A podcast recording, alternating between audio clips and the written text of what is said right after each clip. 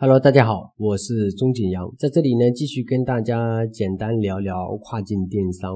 然后今天我们聊一下东南亚的市场。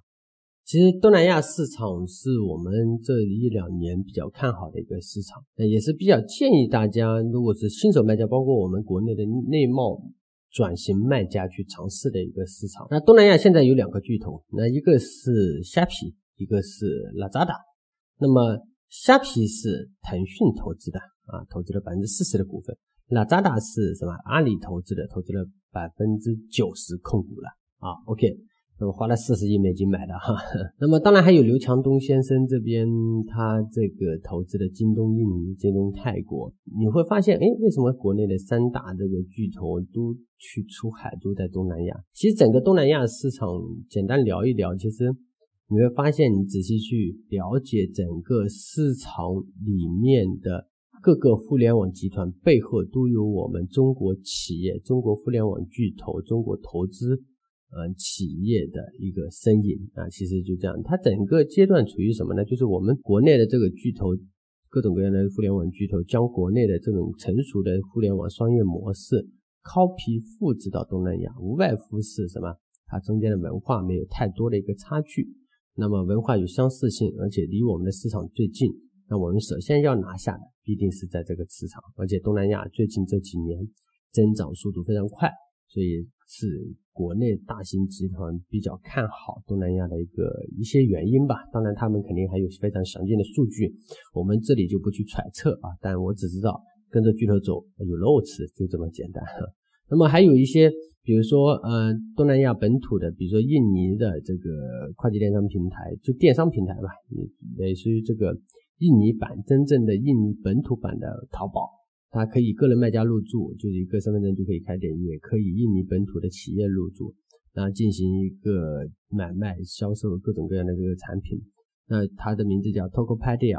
那么它在印尼本土，印尼两点六个亿的人口嘛，那它在印尼本土排名的话，大概会是在呃，要么就跟虾皮第一、第二，反正一二三肯定是虾皮、拉扎达跟 Tokopedia 这三者之中互相轮换。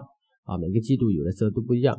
还有 TK，TK 是越南新成立的一些平台，包括日本的电商平台 Q 一百，在整个东南亚还是比较风行的。特别是新加坡 Q 一百的话，其实真正的是要超过虾皮的市场占有率了。那么整个新加坡它本土的人们还是比较认可 Q 一百这个平台的。那这里呢，每个平台怎么样，我就不一一讲解了。其实像就像虾皮来说，它是有七个站点啊，七个站点。那有这个越南啊，然后有泰国、有新加坡、马来、菲律宾、印尼等这些站点，包括嗯，二零一九年十月二十一号，它开通了最新开通的巴西站点。那巴西站点是我们在二零二零年比较看好的一个站点。那因为整个巴西呢，它市场空间还是比较大的。那这一个点呢，我就后续跟大家去讲解，好吧？那我们不扯远了啊，因为这边呢，我跟大家讲的时候就想到哪跟大家说到哪，就唠唠嗑、闲聊闲聊。大家有觉得有帮助的话，帮我点点赞啊，帮我关注关注，非常感谢大家。那扎达呢是马云先生这边在二零一六年左右，他花了十亿美金，后来二零一七又花了十亿，那么二零一八年又花了二十亿美金直接收购的啊，直接收购的。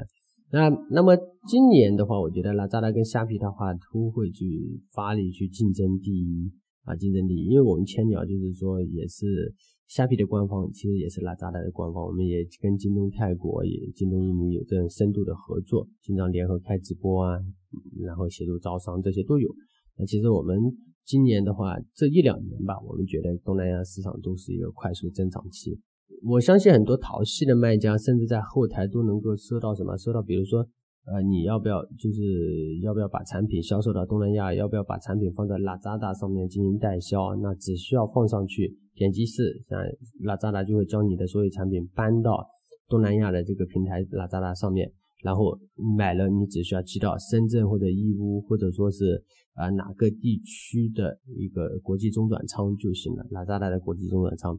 那这个就是淘系，它的在进行发力，将淘系卖家全部嗯召集起来去拓展东南亚市场。那我觉得虾皮目前是市场占有率第一，拉扎达后续也会进行发力。他们俩究竟谁占第一？最后啊，我们拭目以待。但我觉得就是呃两强相争，那么卖家肯定能得到更多的福利。比如说虾皮，它现在就会对我们卖家进行很多的补贴，拉扎达也在争取一些卖家，然后快速的去扩展东南亚市场。那这个时候，我觉得就是我们不管是什么类型的卖家，新手卖家也好，国内的内贸卖家转型也好，包括我甚至说我副业兼职也好，我都可以去轻创业做的一个市场，做的一个平台。OK，好，那么这期呢就跟大家简单聊了一下东南亚。东南亚我们后续还会聊了很多，包括它的风土人情啊，包括它市场分解啊，包括热销产品啊，包括运营手段啊，那我都会去跟大家去简单去讲。好，这期就分享到这里，非常感谢大家。大家觉得如果有帮助，可以直接点赞关注啊，或者说加我的微信 s u n 三四五六六八八 s u n 三四五六六八八，谢谢。